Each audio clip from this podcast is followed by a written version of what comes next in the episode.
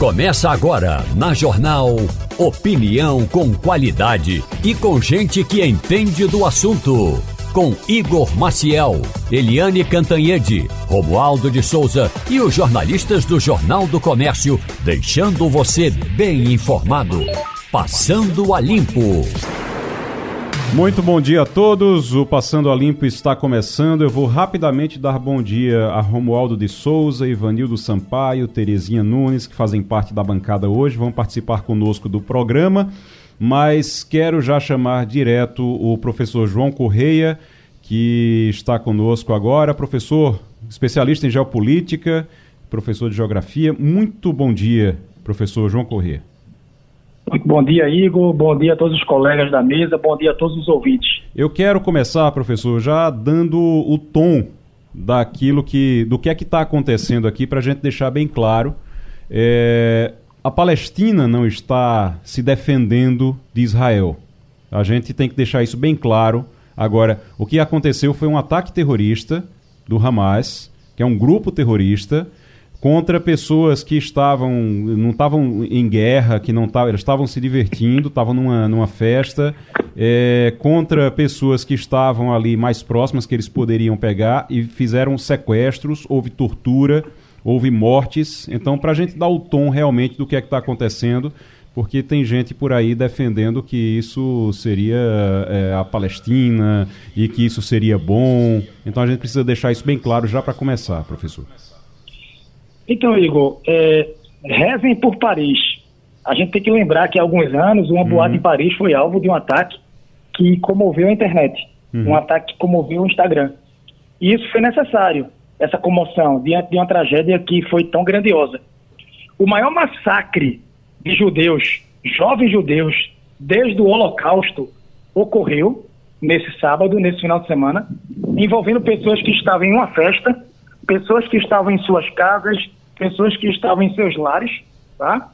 E isso mereceu o silêncio de muitos aqueles que gostam de emitir opiniões sobre tudo nas redes sociais. Da mesma forma, eu percebo, Igor, que muitos permanecem em silêncio quando diversos massacres acontecem em solo africano, como o perpetrado pelo grupo terrorista Al-Shabaab na Somália, que se alega muçulmano, o Boko Haram na Nigéria, que é outra organização terrorista responsável por milhares de mortes e que usa a religião como a cortina de fumaça para seus objetivos pessoais. Só que, no entanto, Igor, o pior é, silêncio de todos é, sem dúvida, o pior ato é a defesa que algumas pessoas fazem em relação ao grupo terrorista Hamas. Uhum. Elas defendem algo que não conhecem, ou talvez seja um desvio de caráter, porque a causa palestina não é a mesma causa dos terroristas do Hamas. Não é, nunca foi e nunca será. O Hamas ele age por interesses pessoais, o propósito é um propósito que tem a religião como cortina de fumaça, mas na prática a gente sabe que a ideia é o poder pelo poder. É isso, eu acho que isso aí é importante para dar o tom realmente do que é que está de verdade acontecendo por lá. Agora, tem gente já comparando esse a, o, o que aconteceu no sábado em Israel e o que ainda está acontecendo ao 11 de setembro, é, que aconteceu nos Estados Unidos em 2001. É isso? É, é nesse nível, professor? Olha, Igor, eu não, eu não, eu não faço uma comparação. Eu, eu penso que são dois eventos é, distintos. O 11 de setembro ele é, ele é único é um evento único dentro da maior economia do mundo, maior potência militar do planeta. O Talibã, é, de certa forma, naquele contexto, junto com a Al-Qaeda e tantos outros aliados para o mal, conseguiu realmente mostrar o quão falho era o sistema de defesa dos Estados Unidos. Talvez o evento desse final de semana mostre uma, um sistema de defesa de Israel que até então era considerado invencível, as pessoas sempre tiveram essa áurea né, sobre a questão é, judaica. É, Israel invencível, Israel, todas as grandes guerras que participou, desde a sua fundação da década de 40 até hoje, venceu todos os conflitos, da Guerra da Independência, Suez, Seis Dias, Guerra do Yom Kippur. Eu quero comparar o evento desse final de semana com a Guerra do Yom Kippur. Uhum. Há 50 anos, e nada é por acaso, há 50 anos, Israel foi atacado de surpresa durante talvez o maior feriado religioso judaico, junto com a Páscoa, junto com o, o, a questão do, do, e outros feriados importantes. Israel foi atacado de surpresa há 50 anos, durante o feriado do Dia do Perdão, do Yom Kippur, e naquela época é, questionaram o governo de Israel, como é que o governo deixou aquilo, o Estado judeu deixou aquilo acontecer. E foi uma falha é, de segurança muito forte. De lá para cá, Israel não perdeu aquele conflito graças à primeira-ministra, uma excelente estadista, Golda Meir, a Golda Meir, uma icônica na história de Israel, fundadora do Estado judeu, junto com Ben Gurion, e ela fez um trabalho muito forte de diplomacia com os Estados Unidos. Na época ela disse, olha, se Israel cair, a gente cai com todo o Oriente Médio. Ela deu um recado. Se Israel cai, todo o Oriente Médio cai junto. E na época, a maior comunidade judaica do mundo, fora de Israel, até maior que a comunidade de judeus em Israel, ficava nos Estados Unidos, notadamente em Nova York. Judeus influentes que é, instaram o governo dos Estados Unidos a dar aquela ajuda. Por hora, é, por conceder aquela ajuda. Por hora, o que é que acontece? Houve uma falha do serviço de inteligência de Israel. É, Israel engoliu a conversa que o Hamas não queria guerra. Há dois meses atrás, o ministro do gabinete do é, Benjamin Netanyahu disse: olha, a, o Hamas não quer guerra. Nosso foco agora é a Cisjordânia, as cidades mistas. Os árabes formam a segunda maior etnia, o segundo maior grupo étnico de Israel.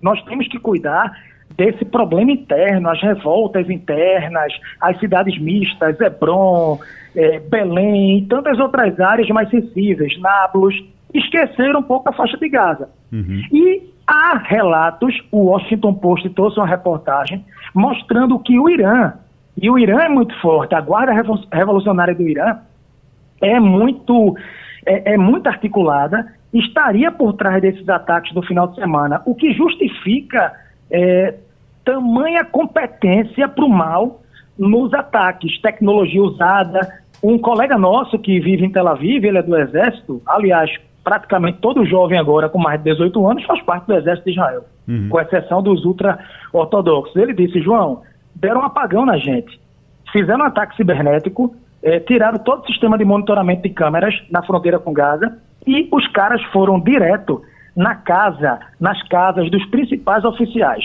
Quem é a linha de comando em Gaza, na fronteira do exército de Israel? Sequestraram ou mataram os caras dentro de casa com as suas famílias. Então, conseguiram de alguma forma gerar um apagão e uma confusão mental entre as tropas das forças de defesa de Israel e isso acabou gerando o que nós vimos nos últimos dias.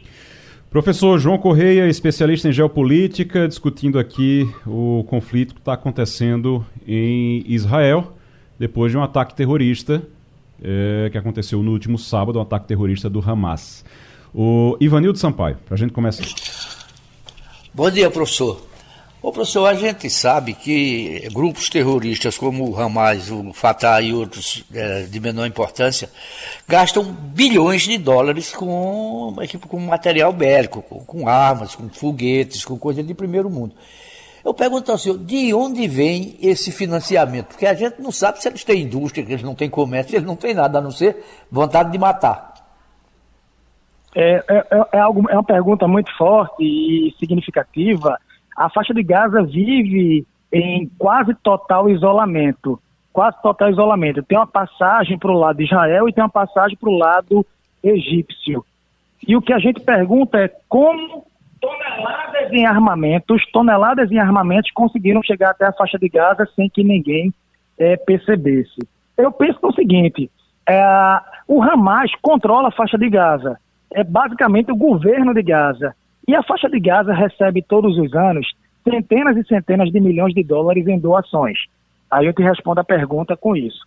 Essas doações eram voltadas para a construção de escolas, hospitais, infraestrutura, e a gente descobre por agora, eu já venho dizendo isso há um bom tempo, é que esse dinheiro, na verdade, é usado pelo grupo terrorista para fomentar suas atividades militares. Vamos entrar em Gaza? Gaza tem quatro horas de energia por dia. Gaza é uma precariedade, é diminuta a região, 2 milhões e meio de habitantes passando necessidade. Então o Hamas ele se apodera desse dinheiro, investe no militarismo e usa a população como escudo, como escudos humanos. O Romualdo de Souza. Um detalhe, professor, bom dia para o senhor. é que se agora, se de um lado o grupo terrorista Hamas recebeu ajuda do Estado teocrático de, do Irã, o Estado de Israel também está recebendo uma ajuda importante é, de países como os Estados Unidos. Ou seja, se Israel não conseguir sufocar Hamas agora, esse, esses atentados vão se multiplicar, professor. Eu não tenho a menor dúvida. Muito bom dia, Romualdo, e digo mais. Israel agora precisa partir para o extermínio do Hamas. No que pese que as cabeças do Hamas, a cúpula pensante do Hamas, a elite do Hamas não está em Gaza. Eles fomentam a guerra, mas eles estão em Doha, no Catar, em Istambul, Turquia, Beirute, no Líbano. Eles não estão no fronte. Eles manipulam, usam os soldados não é, para que vão para lá para matar e, e para morrer. Mas Israel chegou no ponto agora de inflexão que ou ele acaba com toda a infraestrutura do Hamas e faz uma ocupação, uma transição, uma negociação com a Autoridade Nacional Palestina envolvendo algum outro grupo, como Fatah, que é tido como mais moderado, e tenta algum tipo de diálogo com a outra frente, mas exterminando o Hamas, ou se abre um precedente muito forte. Os americanos fizeram uma movimentação sensacional, rápida, é, cirúrgica, mandaram os principais porta-aviões para o Mediterrâneo Oriental. Um dos porta-aviões é o maior deles, tem 5 mil militares lá dentro, preparados para o que der e vier. Esse recado, veja, Israel não precisa dos Estados Unidos para derrotar o Hamas.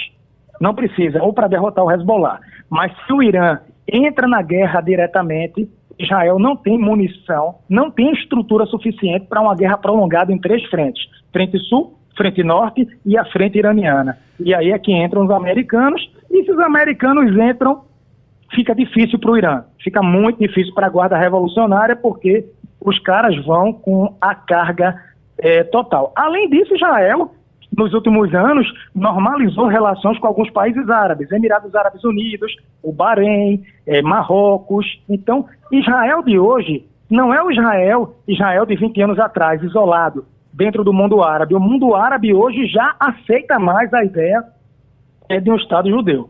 Agora, lógico, é importante frisar, se perguntarem, o Estado judeu comete excessos, erros, civis morrem? Sim, mas no ponto que estamos debatendo agora, o causador de todo esse conflito é o grupo terrorista Hamas. A causa palestina não é a causa do Hamas. A causa do Hamas não é a causa palestina, a gente não pode confundir. É, acompanhando aqui no, nas nossas telas aqui o tempo todo, todo mundo correndo para dizer que não tem nada a ver com a história. O Irã nega envolvimento nos ataques a Israel. Estados Unidos investigam O recado relação... americano foi muito forte, foi muito forte. É. o recado americano, o Irã, o Irã sabe onde pisa. Então os americanos estão com os caças preparados eles rasgam o Irã no meio. Eles é. rasgam a região persa no meio. Pois e é. a Arábia Saudita tem base americana na Arábia Saudita. A Arábia Saudita e Irã não se dão. No conflito desse, o Irã vira pó. É, pois é, o Irã correu agora para dizer que não tem nada a ver com a história, que não estão dizendo que, tem, que foi ele, que eles não têm nada a ver, que eles não financiaram o Hamas, que não financiam o Hamas e por aí vai. Estão, ficaram preocupados porque os Estados Unidos estão dizendo que vão é, que vão se envolver diretamente. Né? Então a coisa realmente complica. O Terezinha Nunes, a gente está conversando com o professor João Correia, especialista em geopolítica. Bom dia, professor. Ontem todos os analistas é, chamavam atenção para a, a pro, probabilidade da, da guerra se estender, exatamente com a, com a informação de que o Irã financiou o Hamas, o Líbano de alguma forma também Diga, o senhor acha que existe esse perigo de, de uma extensão da guerra ali no Oriente Médio nesse momento? O Oriente Médio, Terezinha, muito bom dia, vive em guerra. O Oriente Médio vive no caos. É um verdadeiro nó geopolítico, nó geográfico. É um estado de guerra latente. Acredito sim que isso vai se prolongar, que isso vai se agravar. O que aconteceu nesse final de semana foi algo inédito. Atacaram e obtiveram, no primeiro momento, sucesso a única democracia da região Acredito sim em dobramento, em desdobramento. Professor, só para a gente encerrar aqui, o... tem muita gente dizendo que isso pode ser uma armadilha, que Israel é, seria para provocar Israel para entrar em Gaza e aí poderia ser, é, ser pego de surpresa lá de alguma forma, de algum, por algum motivo. Existe esse risco ou não? Tá todo mundo já. Israel já, já levou a lição e tá agora vai agir de, de forma diferente agora. Veja, Benjamin Netanyahu, primeiro-ministro, ele é extremamente experiente. É o primeiro-ministro a passar mais tempo no cargo, é, tem histórico militar, já participou do fronte de batalha. Israel, nos últimos dois dias, se concentrou em bombardear Gaza do ponto de vista aéreo, exatamente para preparar uma incursão terrestre. Eu acredito que daqui para quarta-feira, pela manhã, no horário local é, de Israel, eles vão entrar sim na faixa de Gaza e vão pegar uma terra arrasada. Eles estão preparando o terreno para poder fazer essa entrada num terreno tão difícil, adensado, com muitas armadilhas. E o desafio são mais de 150 israelitas feitos de reféns por lá, e isso é inédito. É, esses, essas pessoas que estão lá como reféns, há quem acredita que eles não vão ter. Ninguém está acreditando muito que eles vão ser entregues com vida, né? É uma situação realmente muito complicada. Agora. O professor, muito obrigado. Sei que o senhor tem um compromisso aí. Normalmente o professor João Corrêa entra com a gente sempre toda sexta-feira. Sexta-feira passada estávamos juntos aqui e hoje, excepcionalmente, diante do que aconteceu, a gente acionou o professor e ele tava, se colocou à disposição. Muito obrigado, professor João Corrêa. Obrigado, amigos. Eu que agradeço. Um forte abraço. Até sexta-feira. Até sexta-feira. Forte abraço. Daqui a pouquinho a gente vai voltar a falar sobre Israel, sobre o que está acontecendo em Israel porque é, daqui a pouquinho a gente conversa com o Mário Roberto Melo, que é, trabalha sempre aqui conosco, é, um, é nosso parceiro aqui, está sempre trazendo informações de Israel e mora em Israel há muitos anos, há, há algumas décadas já. Tem filho que está no, no, exército, ele próprio já, já esteve no exército, ainda é, é, é reservista, né? mas está no exército ainda. Se for convocado, ele tem que ir para a guerra. O filho está no exército, então ele vai conversar com a gente daqui a pouquinho sobre isso. Pernambucano, pernambucano lá, brasileiro lá em Israel. O Romualdo, é, como é que está a história para trazer os brasileiros de lá? Eu vi que 1.700 brasileiros já pediram para voltar ao Brasil. O governo é que tem que, que mandar buscar, né? É, um avião da Força Aérea Brasileira já decolou rumo à Itália, então vai ficar aterrissado em Roma, esperando uma informação da Embaixada do Brasil em Tel Aviv, para em seguida, aí sim, ir a Israel e repatriar esses brasileiros.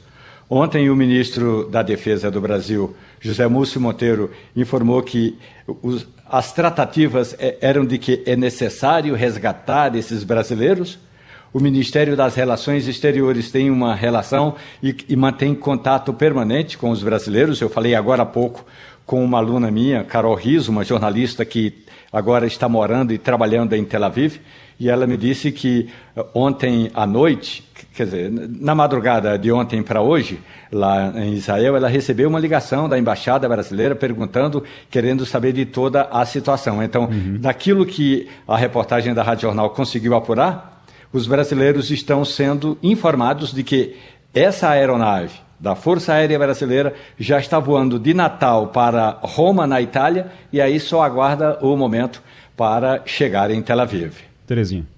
É, Romualdo, um, um dos maiores grupos que visitam Israel são os grupos religiosos.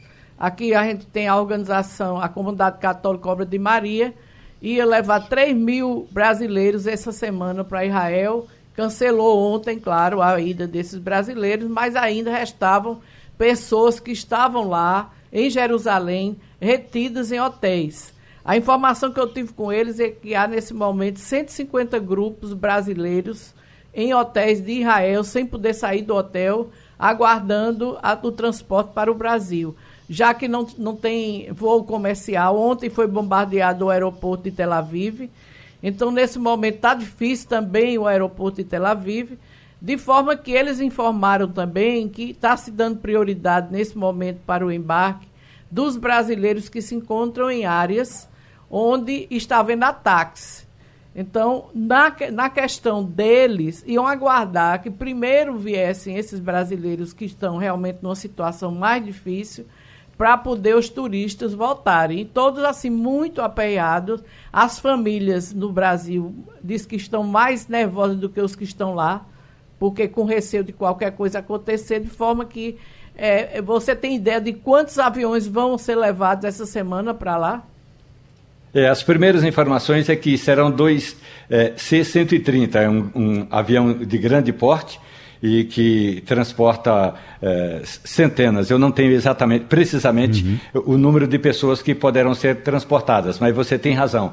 O avião que sair, é, que está saindo do Brasil e que agora está sobrevoando, está atravessando o Atlântico rumo à Europa, vai ficar parado lá em Roma, esperando uh, uma informação de que ele pode sair de Roma até Tel Aviv e aterrissar em Israel com segurança.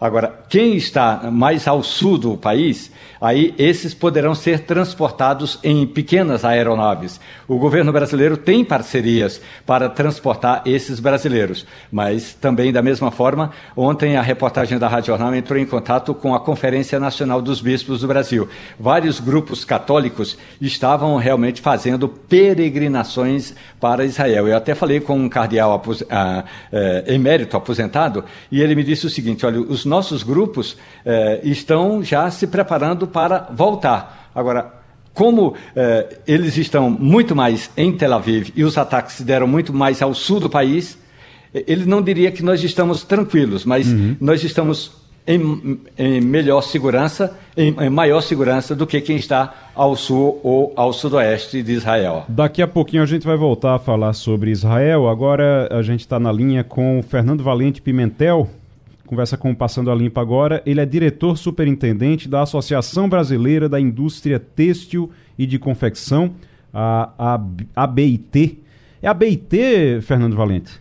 ABIT. ABIT mesmo. Tá. O, o Fernando é diretor superintendente da ABIT e a gente vai falar sobre essa crise com as plataformas de importação, é, chinesas principalmente, que o governo está dando um, tá, liberou, liberou, manteve aquela liberação praticamente de isenção de até 50 dólares das compras. E isso tem atrapalhado muito a indústria têxtil aqui no Brasil, não é, Fernando? Olha, é, muito bom dia a todos que estão nos ouvindo, bom dia, Igor. Olha, a nossa questão com as plataformas, ela diz respeito fundamentalmente a esse tratamento não isonômico na parte de tributação nas encomendas até 50 dólares. Uhum. O governo lançou três medidas ao mesmo tempo, faz algum tempo. Duas delas muito boas, mas essa da isenção é bastante complicada. Por quê? A primeira diz respeito à introdução da cobrança do ICMS, que era algo que não tinha na legislação com clareza, dependia de cada estado. Segundo, ele criou o Remessa Conforme, que é um programa muito bom, porque vai trazer transparência naquilo que está sendo trazido para o Brasil. Até então, tudo passados 176 milhões de pequenas encomendas que entraram no Brasil, a estimativa é que tão somente 1,9% tenha sofrido algum tipo de análise criteriosa para saber o que era, o que, que veio. Claro que não seria possível uh, verificar 176 milhões de pequenas encomendas. Uhum. Mas a terceira medida foi isentar, pelo menos até agora, as compras até 50 dólares do pagamento dos outros impostos e contribuições que as empresas nacionais pagam. E quando a gente olha que o ticket médio do varejo brasileiro está abaixo de 50 dólares, essas encomendas que virão fracionadas para poder não superar o valor de 50 dólares, elas impactam diretamente tanto o varejo quanto a indústria. Então, a nossa discussão não é contra ninguém, até porque o setor utiliza bastante das plataformas. Para ter uma ideia, dentro do país, as transações registradas e, e contabilizadas pelo MIDIC, eh, em 2016 foram 3 bilhões de reais de transações. No ano passado foram 22 bilhões de reais, ou seja, um crescimento de mais de sete vezes. Uhum. E nós estamos usando e temos que usar cada vez mais também as plataformas para exportar produtos brasileiros, de moda, calçados, cosméticos e tudo mais, porque isso facilita muito a vida, principalmente do pequeno empreendedor, que muitas vezes tem um bom produto, mas tem dificuldade de se lançar ao exterior pelos custos envolvidos. O, o principal... Então, o que está ocorrendo neste falar. ano é, são dois fatos. Primeiro, uhum. que é, o mercado foi muito mal até agora. Houve queda na produção, houve queda no varejo. Segundo, que em função desta isenção, aquela boa parte desta queda que aparece nos dados do IBGE, elas foram capturadas e ainda não contabilizadas por, pelas plataformas internacionais, é, seja com volumes de até 50 dólares ou superior a isso. Então, essa é a questão que nós estamos discutindo. Uhum. Ou seja, nada contra as plataformas, a tecnologia, a inovação, a digitalização, mas um tratamento equânime entre os agentes econômicos locais e os internacionais. Fernando Valente Pimentel, diretor superintendente da Associação Brasileira da Indústria Têxtil e de Confecção. O Fernando, eu sou, eh, eu nasci no, em Caruaru, que fica ali no polo têxtil do Agreste, aqui de Pernambuco, e é um dos principais polos do Brasil de produção.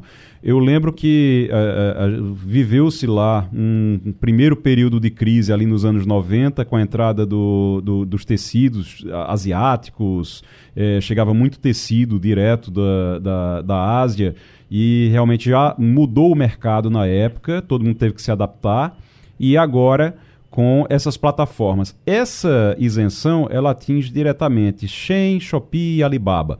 E aí, quando você junta elas três, essas operações devem atingir a marca de 200 milhões de pacotes despachados para o Brasil.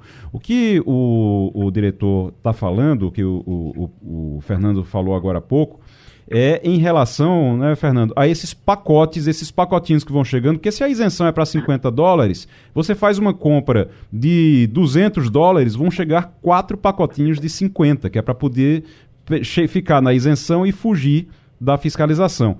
Nesse caso, aumenta também o trabalho dos Correios, aumenta o trabalho de, de todo mundo, vai é, é, criar um. um Cria-se um, um, outro problema, além de tudo, além de atrapalhar a geração de empregos aqui, cria-se um outro problema também, né?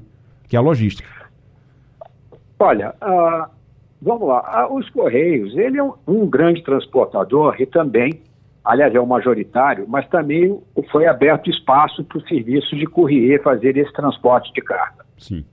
Anteriormente a essa liberação, algumas plataformas eh, internacionais já cobravam do consumidor o devido imposto. Essa questão da logística, do aumento do número de pacotes, ele vai acontecer. Isso é irreversível. Uhum. Tá? É óbvio que esse que você colocou seria uma uma, uma ilegalidade, entre aspas, porque você estaria fracionando a carga para ficar dentro dos 50 dólares e, consequentemente, aumentaria muito o nível de demanda de triagem desses produtos que chegam no país. Então, eu acredito que esse programa da remessa conforme ele poderá capturar informações que indiquem esse tipo de procedimento. Não é fácil, isso é um desafio mundial Uh, esse crescimento está afetando todos os países, os principais países consumidores, mas o Brasil tem uma história de capacidade de trabalhar e atender com, com inteligência, com investimentos adequados, uma solução que não venha contra o consumidor, mas que principalmente não venha contra a indústria e o varejo brasileiro, que são aqueles que empregam os consumidores que estão dentro do Brasil. Muitas vezes o consumidor pode achar que está fazendo um bom negócio, mas na verdade ele está contratando o seu emprego de amanhã. Uhum. Ou melhor, o seu desemprego de amanhã. Ou de um familiar, ou de algum conhecido. Então há uma evolução brutal em tudo que se fala no mundo, principalmente em varejo e indústria. O que nós estamos colocando é: não há razão para ter um tratamento diferente para o produtor comerciante internacional vis-à-vis ao produtor comerciante local. Esta diferença não pode ocorrer. Agora, a disputa mercadológica, prestação de serviços, rapidez de entrega, qualidade do produto, sustentabilidade do produto, transparência, que nós não sabemos como é que esses produtos são fabricados, quais são as condições técnicas. Vários produtos que vêm para cá têm exigências de metro, têm exigências de outros órgãos anuentes isso tudo está meio no escuro. No caso do vestuário, a principal referência, sem dúvida nenhuma, é o processo de etiquetagem, que consta, qual é a matéria-prima e tudo mais. Agora, tem outros produtos que passam por controle da Anvisa, tem outros que passam pelo controle do Inmetro. E no caso do vestuário, cada vez mais amplia-se a regulação desse mercado, tanto que a União Europeia, a partir de 2025, vai exigir um passaporte digital do produto que entra dentro das suas fronteiras, querendo conhecer desde a origem até a última etapa do processo produtivo, como ele foi feito, que condições foi feito, com pegadas de carbono e tudo mais. Então, o, o comércio digital é importante, ele é bom, nós usamos, mas ele tem que se adaptar às regras que regem o consumo dentro de cada país e que rege o comércio convencional, que se dá através dos contêineres, dos, dos aviões, etc. Então, aqui a nossa discussão é transparência, isonomia tributária entre o local e o internacional. O restante faz parte da disputa do mercado. E temos uma outra agenda que é muito importante, hum. muito estrutural, que é a redução do custo do Brasil. O Brasil é um país, por exemplo, em logística, que você colocou, Igor, Sim. nos Estados Unidos, que nem é a melhor logística do mundo, cerca, o custo da logística é em torno de 7% do PIB. O nosso é de 12% do PIB. O Brasil tem questões de segurança de cargas, transporte de cargas, que não tem em outros países, seguros escoltas e etc., que aumenta o custo do Brasil. Você tem uma insegurança jurídica, você tem uma carga tributária, enfim. Você tem um custo Brasil que é maior, cerca de 20% do nosso PIB, à média dos países da OCDE. Uhum. E isso é peso morto. Isso não agrega nada. Isso aí são as nossas ineficiências. Então, essa é uma agenda que nós temos que trabalhar, estamos trabalhando o executivo, com o legislativo, que é reduzir o custo Brasil, ser mais eficiente e mais competitivo o país e as empresas. E a outra são condições é, equilibradas de disputa mercadológica. Estamos conversando com Fernando Valente Pimentel, diretor da, a, da, do, da Associação Brasileira da Indústria Têxtil e de Confecção, Ivanildo Sampaio. Bom dia, doutor Fernando. Pelo Muito que o senhor fala, nós temos problemas, e são muitos, muitos de todos eles sérios. A questão da logística é um, a questão da qualidade é outra. É, enfim, é, o senhor vê a curto prazo é, um, algum caminho para evitar essa queda da nossa própria, essa queda das nossas vendas em função das vendas que chegam lá de fora? Bom, eu eu vejo da seguinte forma. Eu vejo da seguinte forma. O, o, nós temos, no curto prazo, nós temos que nivelar o campo de disputa. Por isso que nós estamos trabalhando e conversando com o Executivo e Legislativo para que as encomendas até 50 dólares paguem, além do ICMS, paguem também os outros impostos e contribuições. Esse é o ponto de partida por uma equanimidade no processo de concorrência. Uhum. Outras agendas, elas são mais demoradas. Quer dizer, a reforma tributária, que nós vimos com bons olhos, desde que se reduzam as excepcionalidades, etc., ela vai ajudar na competitividade, mas ela não é para agora, ela vai demorar uns 10 anos, até que é, ela entre em, em toto na sua efetividade e vamos ver o que, que vai ser aprovado no Senado, nós estamos dialogando bastante. Essa agenda de, de reforma administrativa, que é para melhorar a eficiência do Estado, a, a, parte do marco legal de garantias, que foi aprovado semana passada no Congresso, é importante para viabilizar e melhorar a qualidade, a possibilidade de obter crédito, principalmente das pequenas empresas. Temos aí a questão do marco dos seguros, que está aí no Congresso, que também vai ao encontro daquilo que a gente precisa. Está difícil fazer seguro patrimonial em vários segmentos da indústria. Então, você tem uma série de projetos e agendas que têm que ser tocadas em paralelo. Agora, além disso tudo, você tem aquilo que eu estava falando antes, que é você trazer uma condição equilibrada de concorrência. E, neste momento, a questão mais desequilibradora, pelo crescimento vertiginoso que tem, pelas perspectivas de aumentar cada vez mais o volume, é você dar um tratamento tributário igual para o produtor e varejista local com o produtor e varejista internacional. Esse é o ponto dessa questão que nós estamos tratando agora. Ah, então se, se voltar a taxação como era antes, está tudo resolvido? Não, isso é uma, um degrau da escada tá? que aliás nem deveria é, é estar tá vigente hoje do nosso ponto de vista, mas é, foi feito dentro de um pacote de três medidas que eu falei anteriormente, que é a remessa conforme, o ICMS e essa isenção, até 50 dólares. Então, o que, que a gente olha? O Brasil tem muito dever de casa para fazer. Uhum. O que vai mais importante é a gente conseguir puxar o, os nós certos para desatar esses fios da meada que estão aí para a gente voltar a ter uma taxa de crescimento necessária. Por exemplo, investimentos. O Brasil tem que investir em torno de 25% ao ano do seu PIB, isso vale 2 trilhões e meio. Nós estamos investindo 17%, 1 trilhão e 700. A indústria, segundo o um estudo recente apresentado pela Fiesp, nos próximos 10 anos, a indústria de transformação tem que investir 456 bilhões de, de reais por ano. A parte nossa da indústria têxtil e confecção é em torno de 22 bilhões.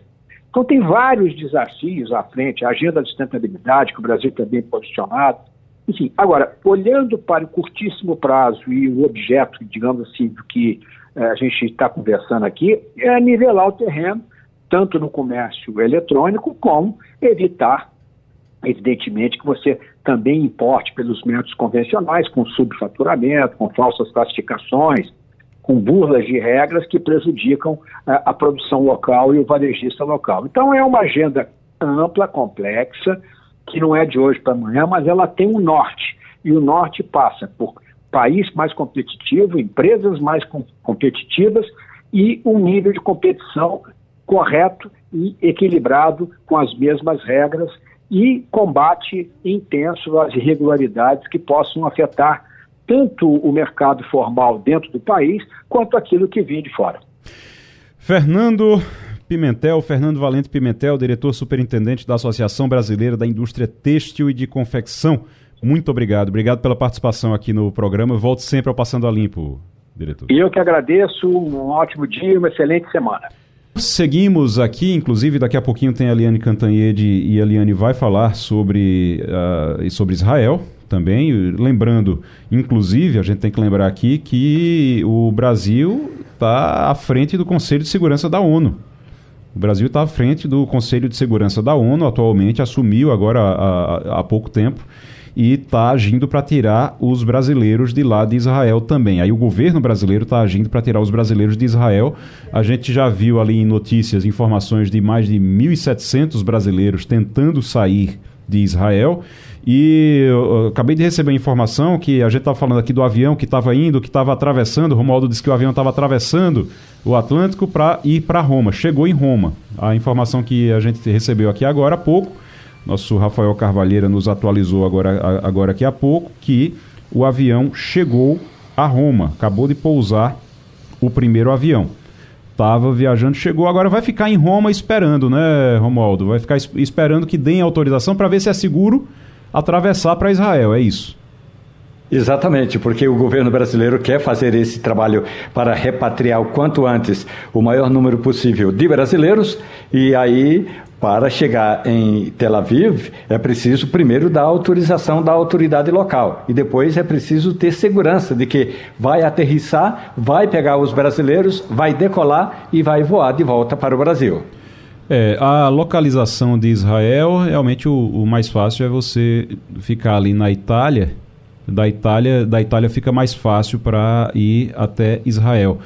É, agora realmente precisa ter segurança para isso. São dois aviões desse. Você é, é dá para trazer todo mundo de uma vez? Não, vai ter que dar muitas viagens, né? A, a, a, última vez que eu andei num avião desse porte, eh, tinha 312 pessoas dentro do avião. Uhum. Então, eh, digamos, dois aviões não vão trazer, não trarão mais do que 700 pessoas. Então, é preciso fazer no mínimo umas três viagens. Uhum. Outra informação é que esses 200, esse avião que foi trará 230 passageiros. 230, 230 passageiros? Cada um, no caso. É, exatamente. 230 passageiros. Cada um. Cada um. 230 passageiros. É, é realmente para trazer 1.700 pessoas de lá, vai ter que dar algumas viagens realmente para poder resolver isso. Vamos continuar acompanhando aqui. Daqui a pouquinho a gente vai conversar com a Eliane Cantanhede, daqui a pouquinho. Eliane Cantanhede vai falar também sobre Israel, sobre a, a, a, essa nova guerra que está acontecendo.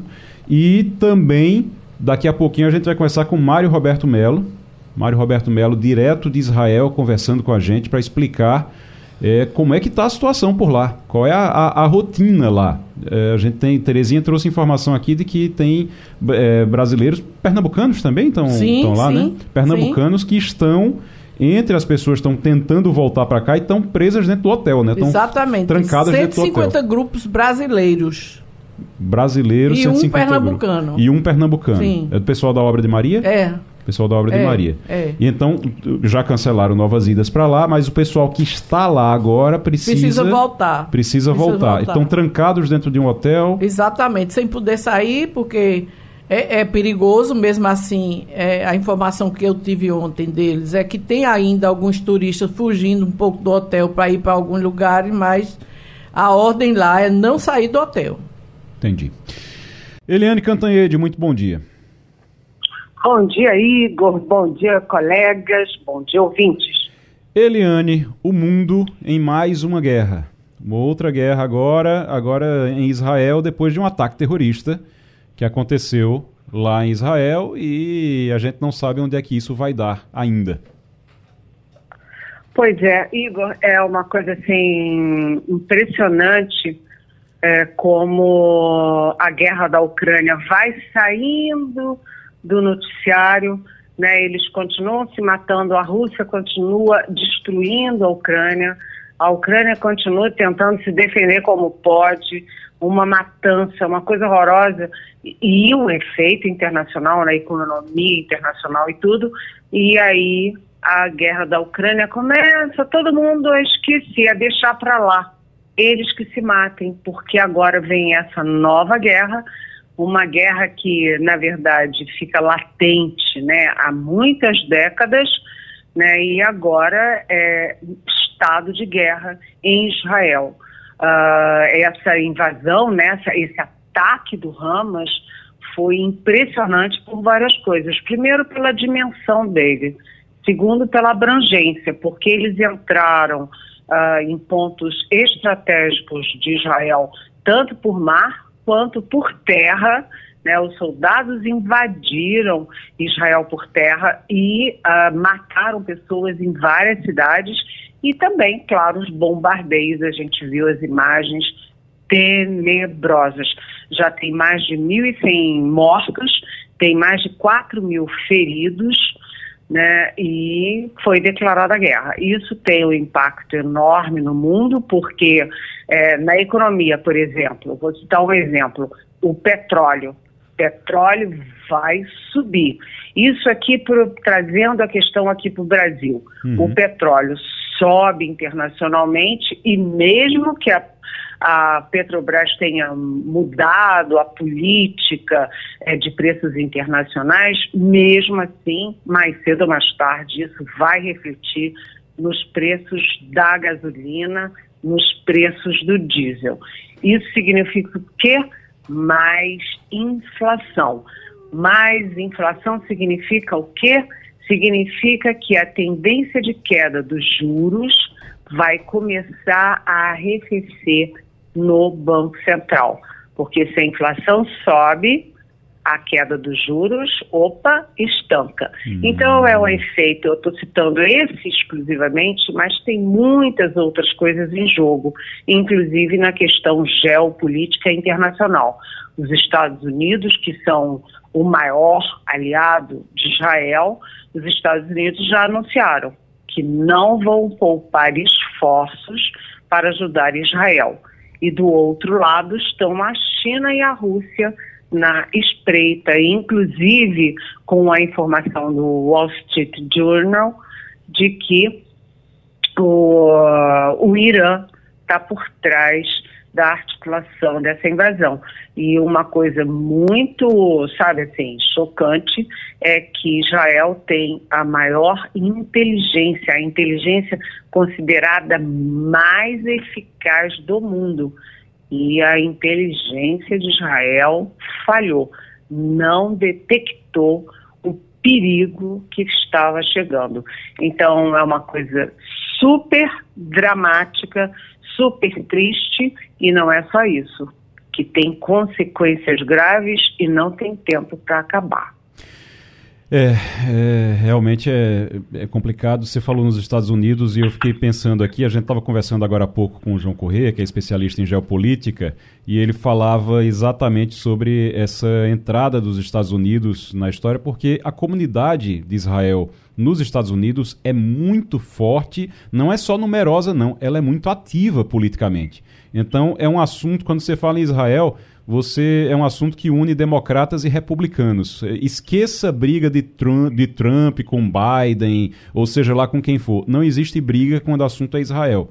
Então não vai ter, é, realmente ninguém vai, vai poupar é, esforços nos Estados Unidos para isso. E o Irã ficou muito preocupado, porque quando disseram que o Irã tinha o dedo na história, o Irã correu para dizer que não tem nada a ver com isso, porque eles têm, eles têm uma preocupação muito grande de, que, de serem atacados pelos Estados Unidos numa, numa história dessas.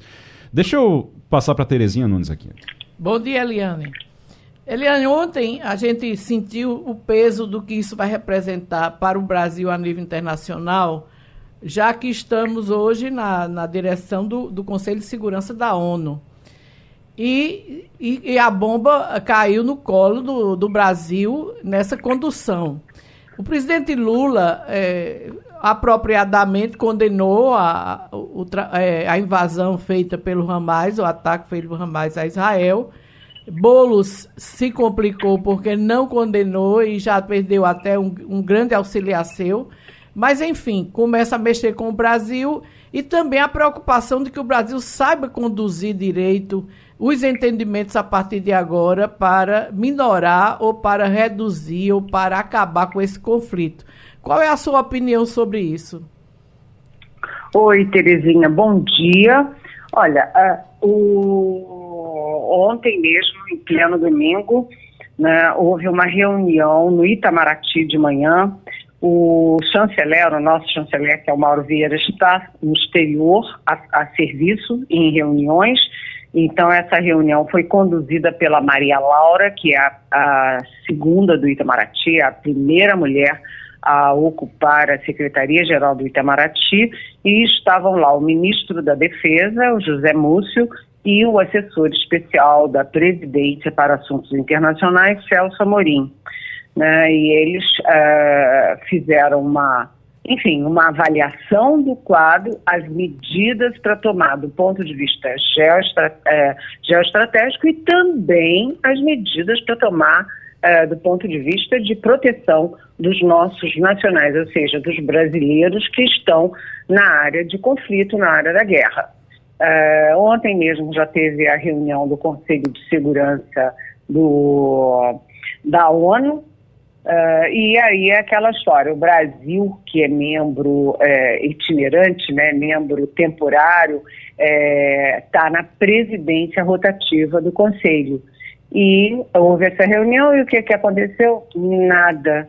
Ah, o Conselho de Segurança da ONU nem sequer conseguiu produzir uma nota sobre a questão entre o, a Palestina, e no caso específico Hamas, e Israel. Isso significa o quanto a ONU vai se tornando irrelevante como um agente de solução de crises internacionais.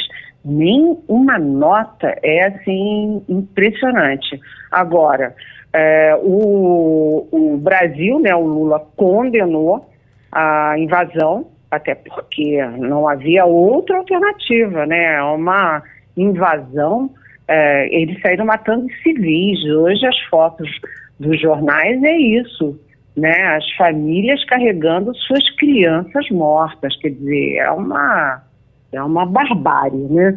Agora, o Brasil é, tem muito judeu é, morando aqui, muito israelense, inclusive, né? E você tem muito brasileiro morando em Israel, morando e passeando. Tem uma excursão de 130 brasileiros lá nesse momento.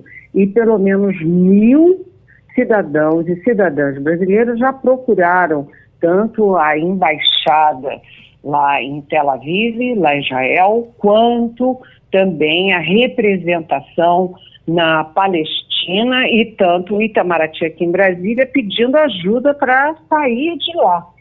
Sair de lá. Então, o, o governo brasileiro separou seis aviões da FAB e o primeiro deles já decolou para resgatar a primeira leva de brasileiros.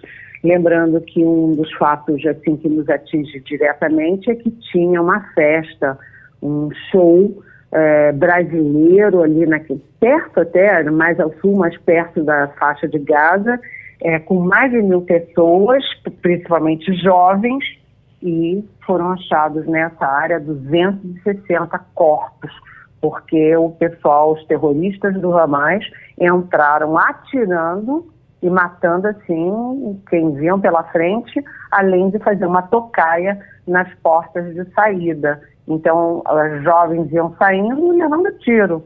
Quem conseguia chegar no seu carro levava tiro dentro do carro também. E uh, tem pelo menos três brasileiros sumidos, três, uh, duas moças, um rapaz. E dois brasileiros conseguiram escapar. Um já saiu do hospital, inclusive, e a outra é uma moça enfim, é, tudo isso é uma grande tragédia e o dólar já amanheceu hoje a 5,19. É, Eliane Cantanhede conversando com a gente aqui na Rádio Jornal. Romualdo de Souza. Eliane, bom dia. É, é claro que numa situação como essa, até o Ministério da Justiça do Brasil dá uma respirada, porque de certa forma, aqui no Brasil a gente acaba esquecendo da crise de segurança pública que o país enfrenta, com tanta matança também aqui, como no Rio de Janeiro, como na Bahia.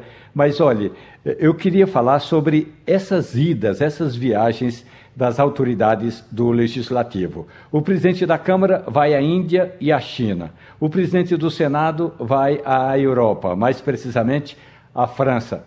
E aí a gente fica pensando, e aí, quem fica tomando conta da casa ou das casas legislativas? Os vices. Só que não vai ter votação essa semana, Eliane. Não, não tem. Com o feriado, né, Romualdo, bom dia. Uh, com o feriado de quinta-feira, é aquele feriadão esticado, né? Na verdade, o feriado de quinta-feira significa que a semana tem três dias. Tem segunda, terça e quarta. Né? Então, são três dias. Você não espere é, decisões importantes de Brasília, inclusive porque o presidente uh, da República, né, o Lula, está ainda se recuperando da cirurgia no Palácio da Alvorada. É o presidente da Câmara viajando, como você disse, do Senado viajando. Ou seja, uh, Brasília essa semana fica entregue, eu não vou dizer às moscas, mas aos vices e, além de tudo, você tem uh, três decisões importantes que precisam ser tomadas, né? A questão do veto ou da sanção do Lula ao, ao projeto no marco temporal, lembrando que o Supremo derrubou o marco temporal das terras indígenas num dia, dois dias depois, o Senado fez o oposto e votou a lei reconhecendo o marco temporal e o Lula agora está entre Senado e Supremo, né, entre agronegócio e causas indígenas e ambientais.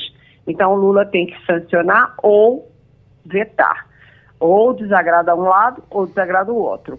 E o Lula também tem que escolher o novo PGR, Procurador-Geral da República, e o novo ministro do Supremo Tribunal Federal. Então, tudo isso, ele não vai decidir essas coisas sem ter presidente do Senado e da Câmara aqui em Brasília. É improvável, pode até acontecer, mas é improvável que alguma coisa dessas decida. Agora, Romualdo, você tocou num ponto importante, que é o seguinte, né, o Brasil todo estava chocado com a morte de uma, o assassinato, a chacina de uma família inteira de ciganos na Bahia e com a morte de três médicos no Rio de Janeiro por uma guerra de organizações criminosas, né, do crime organizado. É, e agora ninguém mais fala nisso. Por quê? Porque a guerra, uh, agora a nova guerra, além de deixar em segundo plano a guerra da Ucrânia, deixou também a nossa guerra interna, a nossa guerra cotidiana aqui no Brasil.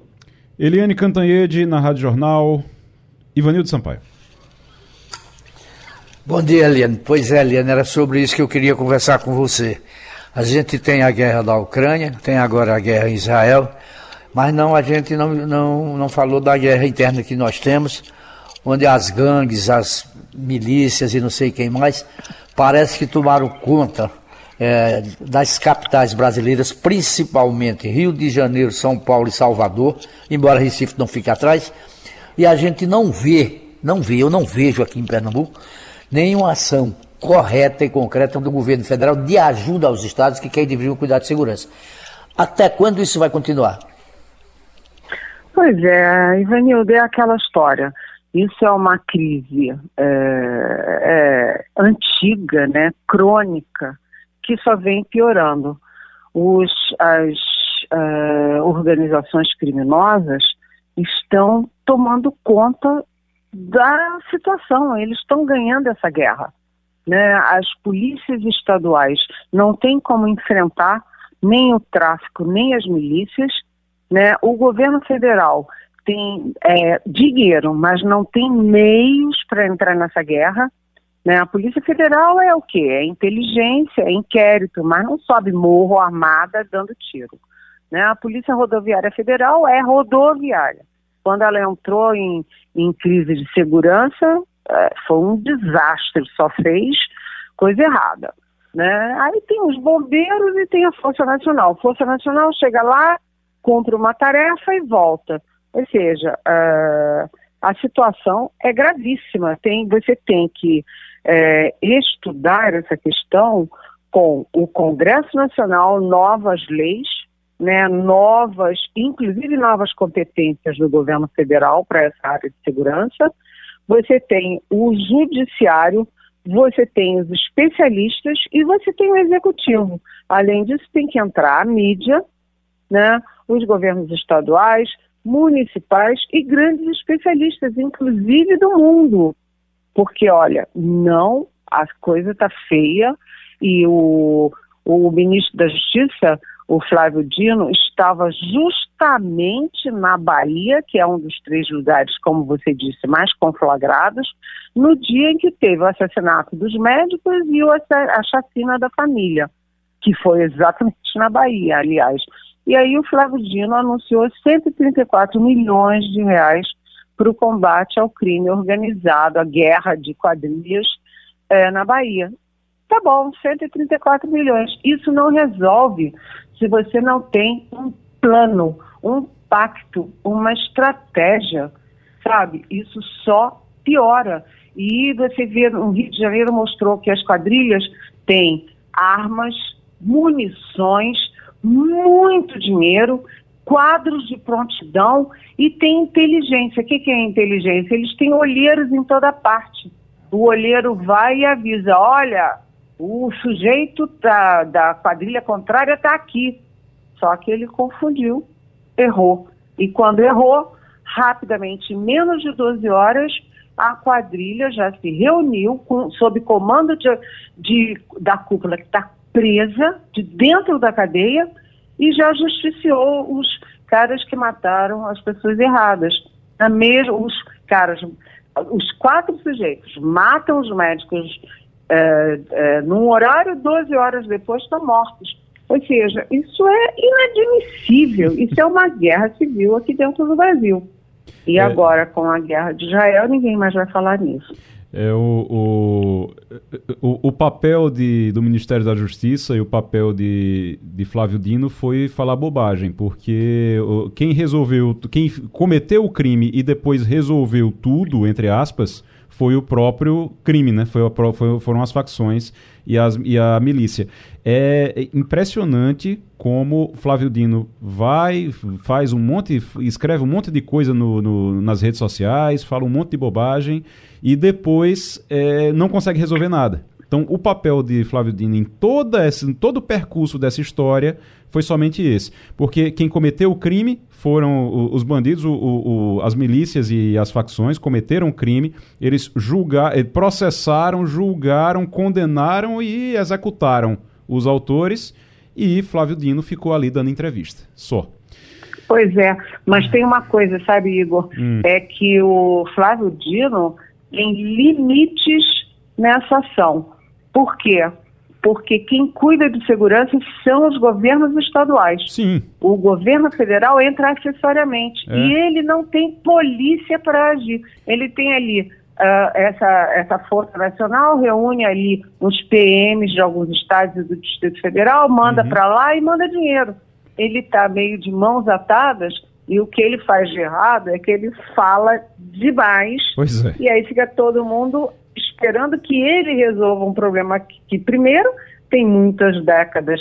Segundo, não depende do governo federal. O governo federal entra na solução, mas não tem como resolver. Ou seja, se não tiver um pacto nacional dos governos estaduais, do governo federal, do Congresso, da mídia, você não vai resolver essa situação que é de calamidade, né? Precisa o Cláudio Castro, que é o governador do Rio, também é quem resolve isso, é resolver também, que é outro também que não fez nada, né? Ele também ficou ali, a, ficou ali completamente, virou passageiro, deixou de ser motorista, virou passageiro. Obrigado, Eliane, até sexta. Até sexta, beijão. Beijo. Daqui a pouquinho a gente vai tentar o contato com o Mário Roberto Melo, que está em Israel. Lembrando, estamos, vamos, estamos tentando conversar com alguém que está numa zona de guerra. Estou vendo, inclusive, imagens dos repórteres é, de é, emissoras internacionais que estão ali. Realmente é zona de guerra. Tem gente ali na faixa de Gaza que eu estava vendo o, o pessoal, é, os repórteres se jogando no chão agora porque tem tiroteio, porque tem bomba, soa alarme, eles se jogam no chão imediatamente. Eu estava acompanhando agora ali as imagens. Tem três brasileiros desaparecidos ainda por lá e o pessoal muito preocupado. Tinha um brasileiro que estava tava na, na, na rave, na festa, que estava desaparecido e aí foi encontrado, ferido, foi levado para um hospital e já está recuperado, já chegou a sair do hospital, inclusive. Mas ainda tem três brasileiros desaparecidos. Realmente é, é algo é, é, preocupante. O avião que vai buscar os brasileiros que estão lá, que pediram para voltar, esse avião já está em Roma. O avião já pousou em Roma. Eu estava olhando no mapa aqui, Romualdo. Roma fica, eu acho que é o, o, maior aeroporto ali nas imediações. Você tem a Grécia, que fica um pouquinho mais próxima. Só que aí eu acho que é questão de infraestrutura também e tudo. Você, é melhor ir para Roma. Então esse avião parte de Roma. É uma viagem de avião ali de cerca de três horas e um pouquinho. Dá três horas, três horas e um pouquinho de Roma até Israel. Quando eles pegarem os brasileiros em Israel, você sabe para onde é que vão? Vai, vai trazer direto para o Brasil, volta para Roma, vai ter que fazer escala, né? Ainda segundo a informação de ontem do Ministério da Defesa, a primeira estratégia é Tel Aviv, Roma. Roma é, de Roma eles viram direto para Natal, no Rio Grande do Norte. Então, e aí do Natal é, eles distribuem para onde for cada um das regiões. Mas as informações de ontem do Ministério da Defesa era Roma Natal. Roma Natal. O é, de certa forma, a gente falava, a gente falou sobre isso aqui. Israel foi pega de surpresa. Isso é bom ou ruim para o Netanyahu? É, politicamente, ele, ele fica como. assim Ele pode dar uma resposta agora e ficar bem politicamente, ou muita gente citou como uma vergonha para passar por isso, tendo a, o sistema que Israel tem de controle, de vigilância de tudo. Toda vez que aparece alguma coisa. Lembra, inclusive é, Terezinha, quando surgiu aquela história de um sistema de vigilância que o Brasil estava comprando, que aí foi proibido porque ele podia entrar em qualquer celular, uhum. podia monitorar até o WhatsApp, uhum. era israelense. Toda vez que você tem sistema de segurança, de vigilância, de tudo, é israelense. Eles são conhecidos por isso.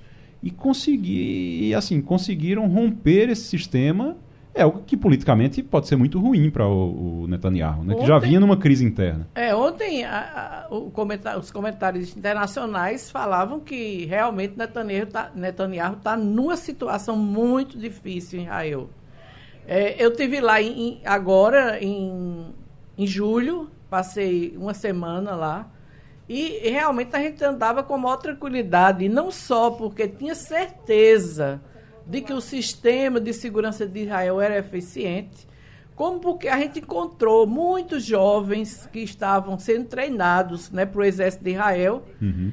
nas ruas, andando, no lugar, até mesmo nos lugares turísticos. E a gente sentiu uma presença muito grande dos militares nas ruas. Uhum. Então dá uma segurança enorme para quem está lá. Estava, né? Porque agora já não tem mais segurança alguma. Vamos, vamos para Israel então? Mário Roberto Melo está conosco. Temos imagem do, do Mário? Olha, tá ali. Então, Mário Roberto Melo. Mário, é, acho que aí é, é de tarde já, né, Mário? Opa, um bom dia para todos vocês. É sim, estamos à tarde. Uhum. Aqui já passamos das 4 horas da tarde, 4 e 14. Mário, eu aqui a gente vai fazer um bate-papo, vamos conversar rapidamente sobre é, toda essa experiência terrível que vocês estão vivendo por aí. É, eu sei que você é, já integrou o Exército, é reservista né, da, do Exército, acho que você tem gente da sua família também no, no Exército. Exatamente. É, eu já estou na reserva, uhum. no máximo sou consultado, mas é, meu filho está em combate, minha filha terminou no ano passado. Aqui a gente é militar até 47 anos de idade, ou seja, você, sendo homem, passa três anos de imediato e com, a partir dos 18 anos de idade. E uma vez por mês, uma vez por ano, um mês de serviço. Uma, um mês de serviço, uma vez por ano. E, mas aí todo mundo, todo mundo é chamado. Seu filho, inclusive, está em combate, é? Meu filho está na linha de frente, lá no sul do país, exatamente. Nossa, Mário, eu imagino, imagino a, a, apreensão, a tensão que a família fica numa situação como essa. É, receba nossa solidariedade é. também nesse momento, nossa força. Agora, eu queria que você contasse para a gente o que foi que aconteceu exatamente, como foi, quando foi que você soube da notícia do que estava acontecendo, como é que chegou aí para vocês? De uma forma inesperada. A gente estava dormindo, eu acordo cedo para correr, e quando eu me levantei, eu vi na televisão é, rastros de foguetes no, no, no, céu e eu fiquei sem entender, porque estava tudo tranquilo.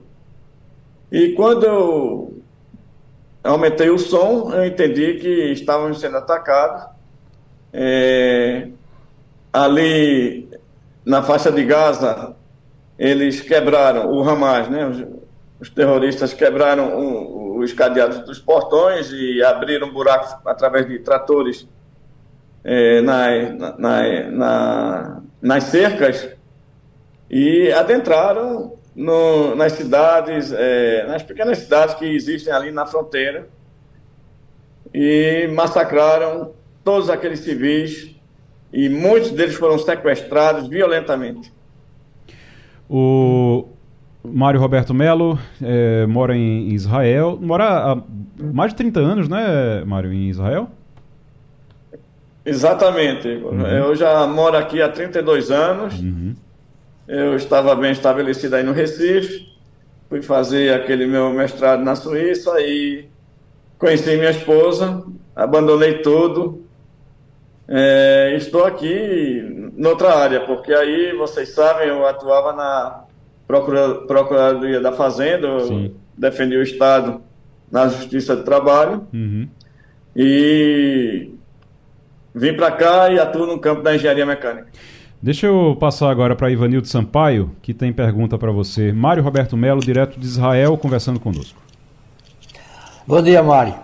Em primeiro lugar, espero que seu filho esteja bem e que volte para casa são e salvo.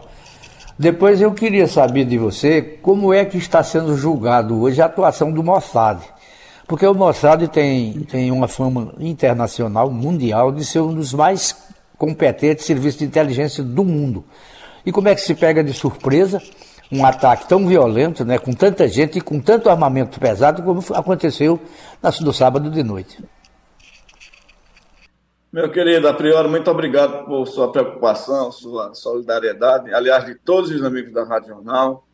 Estou muito grato mesmo, muito, muito sensibilizado.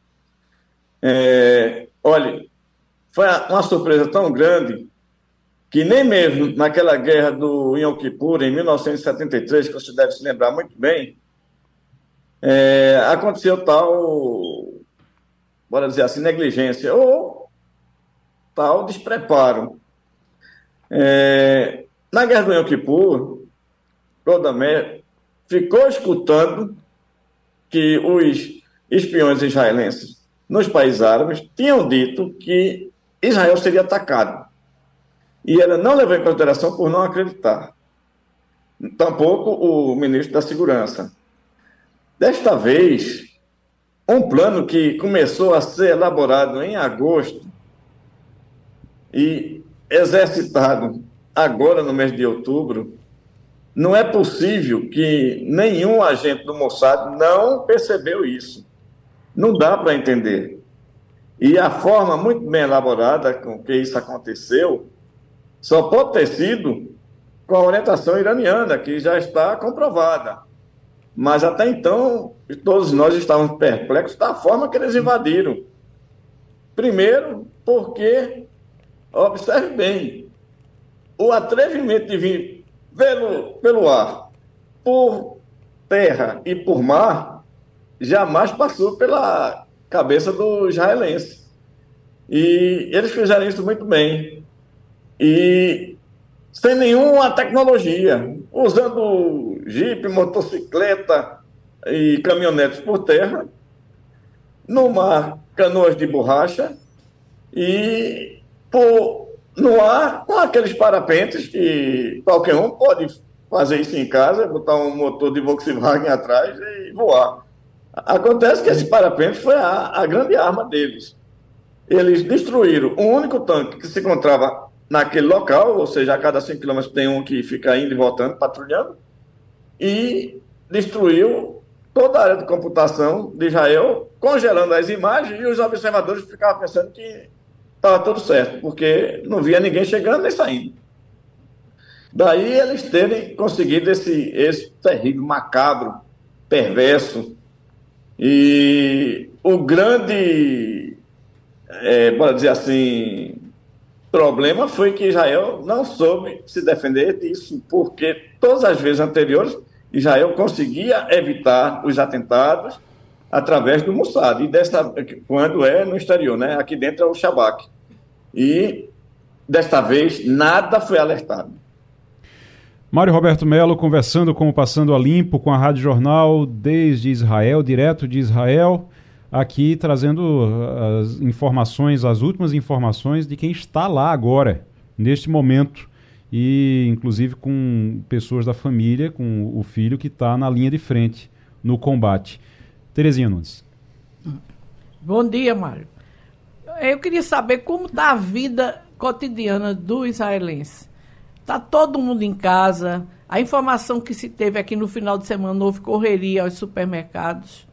É, informação que temos em Jerusalém é de, é de, de turistas presos em hotéis.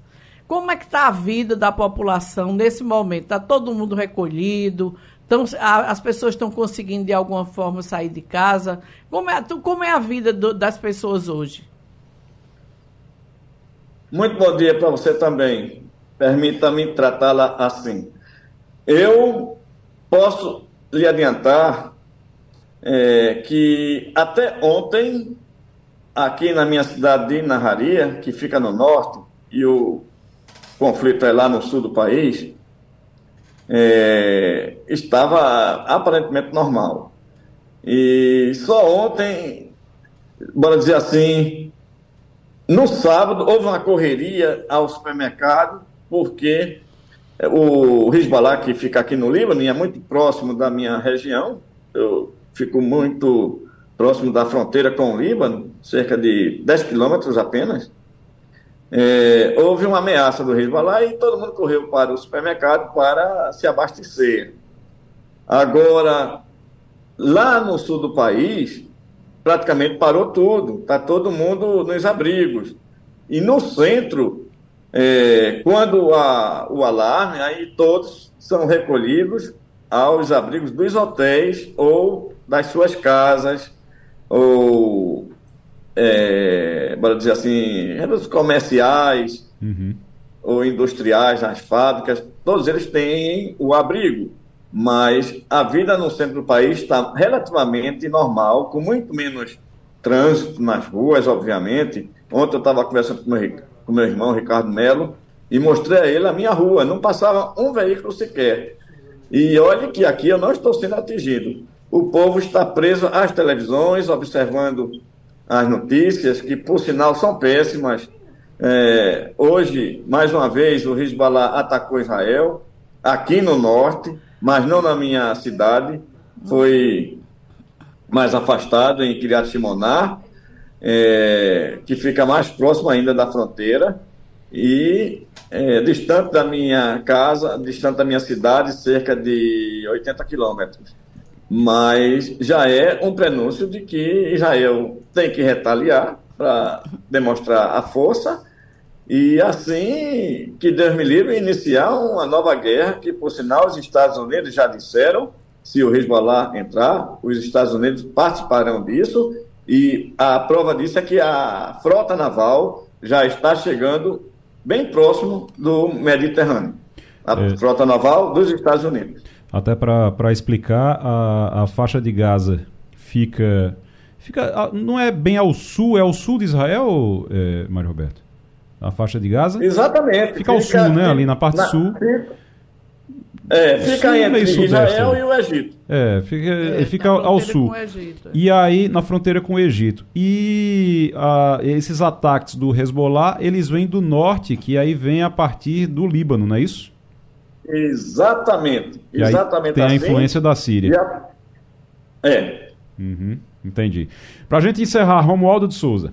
Mário Roberto, muito boa tarde para você. Conversamos ontem e eu estava falando agora com uma amiga minha e que foi minha aluna, não é, Mário? Conversamos sobre ela. Ela está no centro de Tel Aviv e ela disse que agora há pouco, agora no início da tarde, ela pegou o moleque, o filho dela, deu uma passeadinha ali em volta da casa. Tem um pequeno parque, foi no parque mas o receio é muito grande. E aí, é, com relação à infraestrutura, Mário, é, ela que trabalha com comunicação tem uma internet boa no bunker, lá no, é, no buraco onde ela, onde ela se mete quando há ataque. E você aí, é, tem alguma infraestrutura, tem água é, reservada, tem café é, reservado para permanecer um tempo mais dentro do bunker, Mário? Ô Romualdo, como é que vai? Tudo bem? É, sim, eu tenho tudo aqui na minha casa, inclusive. É, eu não preciso sair para o abrigo. É, a maioria aqui da população não tem esse privilégio, se é possível chamar assim, de ter um abrigo particular com tudo preparado, até mesmo com internet e televisão. É, que Deus me livre, o Hezbollah começa a atacar novamente, e infelizmente eu acho que seja provável, é, eu estou, com a graça de Deus, bem amparado. Muito bem. Mário Roberto Melo, desejo muito boa sorte, que Deus, Deus ajude vocês e que vocês possam realmente é, sair, sair de tudo isso com, de forma, da forma menos traumática possível. A gente sabe que um evento desse tipo sempre deixa traumas e não é fácil realmente, mas que seja da forma menos traumática possível e que a gente possa voltar a falar mais vezes aí, trazendo melhores notícias nos próximos dias, tá certo? Tá certo, e eu sempre olho pelo prisma positivo. Por exemplo, Israel estava com o povo dividido, é, Romualdo sabe muito bem disso. Uhum. A esquerda e a direita não se entendiam e havia todos os é, sábados à noite, é, que dá-se o início da semana, é, manifestações nas ruas, já há cerca de oito meses quase. E hoje, no dia de hoje, a oposição, ao sentir todo esse problema e sabendo uhum. que entre eles, da oposição, estão os melhores generais do país, se uniram a Benjamin Netanyahu para combater o Hamas e possivelmente o Hezbollah. É, outro aspecto que eu quero dizer, que ainda talvez não tenha saído aí notícia no Brasil, Sim. é que o governo de Israel decidiu cortar, finalmente, que sempre ameaçava e dessa vez já começou a fazer, cortou a água e a eletricidade para a faixa de Gaza. Ok. Mário Roberto Melo, direto de Israel, conversando com a gente. Vamos voltar a falar com o Mário Roberto nos próximos dias, se Deus quiser, com melhores notícias. Terezinha Nunes, Romualdo de Souza e Vanildo Sampaio, muito obrigado a vocês pela participação no Passando a Limpo de hoje. Vamos para um bom início de semana, se Deus quiser, ver se as notícias melhoram e até amanhã. Tchau, tchau. A Rádio Jornal apresentou opinião com qualidade e com gente que entende do assunto. Passando a Limpo.